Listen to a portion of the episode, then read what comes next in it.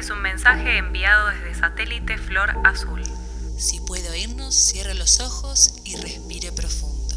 No se asuste si siente ondas sonoras que no pertenecen a su realidad. Acostúmbrese, no le serán extrañas. En una era donde los libros han ardido y el tiempo para leer es un lujo, Existe un grupo de seres que cuenta. Desde esta estación espacial recopilamos la cultura de una época. Lanzamos las historias al planeta Tierra buscando mentes que no estén sesgadas por los intereses del mercado. Giramos sobre sus cabezas con la misión de transformar su realidad, de llevarlo a otros mundos. no tema, no le haremos daño. Solo lo ayudaremos a expandir su mente. Gracias por su tiempo. ¿Hay vida en otros planetas? ¿Existen otros mundos? ¿Es posible llegar a ellos? En un sótano en la calle Garay hay un Aleph, uno de los puntos del espacio que contiene todos los puntos. En esta historia de cinco episodios creada íntegramente por satélite Flor Azul, la cabeza de Santiago podría funcionar como un Aleph. ¿O no?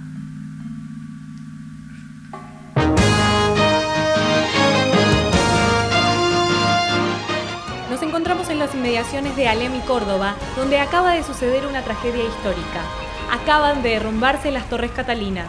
Habría sido un atentado ocurrido a las 4 y 30 de la madrugada. La policía ya detuvo al principal sospechoso.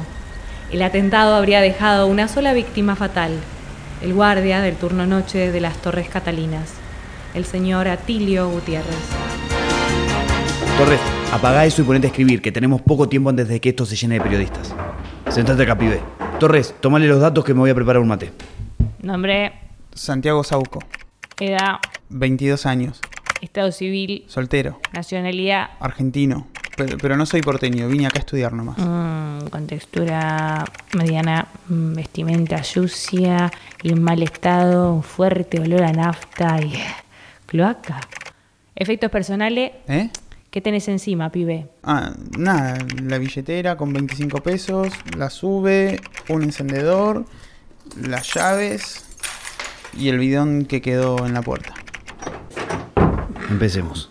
¿Qué hacías en Alem y Córdoba a las 4 y media de la mañana con un bidón de nafta? Nada, descansaba y miraba mi obra.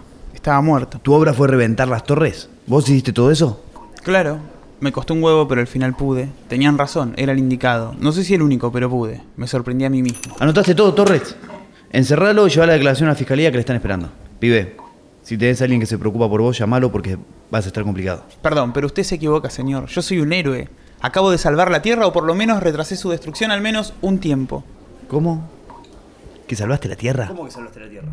O por lo menos retrasé su destrucción al menos un tiempo. Esas fueron las palabras de mi guía.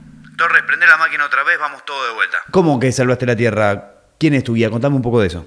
Se llama Adnara Khalil III. Apareció hace un par de semanas, 10 días, ponele. Eh, yo estaba estudiando en mi casa, estudio de noche, y de repente escucho una voz. Hola, hola Santiago. Era una voz rara, pensé que era una vecina que se había quedado en el ascensor. Mabel, ¿es usted? ¿Está bien? Santiago, concéntrate. Tenemos poco tiempo. No sé cuánto pueda durar la conexión telepática. Sí, estoy en tu mente. Escucha con atención. Mi nombre es Adnara Khalil III. Soy la líder de la resistencia del planeta Halam Rojo. Ahora se está librando una guerra. Mi tierra fue atacada y dominada por un ejército intergaláctico que está conquistando todo el universo. Mi planeta ya fue por completo dominado. El siguiente en atacar es el tuyo, Santiago. Vos sos el único que puede detenerlos y ayudarnos a todos. Desde aquí los pocos que resistimos te necesitamos. Cuando pueda nos volvemos a conectar. Cuida tu tierra, Santiago. Adnara, dame un minuto, no me dejes.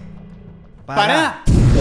Este fue el primer episodio de Conspiración Catalinas, el ataque a las torres. Esta historia continúa de maneras aún más asombrosas. Todavía quedan algunos episodios por descubrir. Muitas vezes o coração não consegue compreender o que a mente não faz questão, nem tem forças para obedecer. Quantos sonhos já destruí e deixei escapar das mãos. Rodolfo Walsh, periodista, escritor, militante político. La última vez que se lo vio fue en un tiroteo en la esquina de San Juan y Entre Ríos el 25 de marzo de 1977, mientras distribuía copias de su carta abierta de un escritor a la Junta Militar. En ella, en ella denunciaba todas las atrocidades que había cometido el gobierno de facto durante su primer año al poder. Es el padre del nuevo periodismo en la Argentina por su obra Operación Masacre de 1957. Aquí un fragmento de la misma.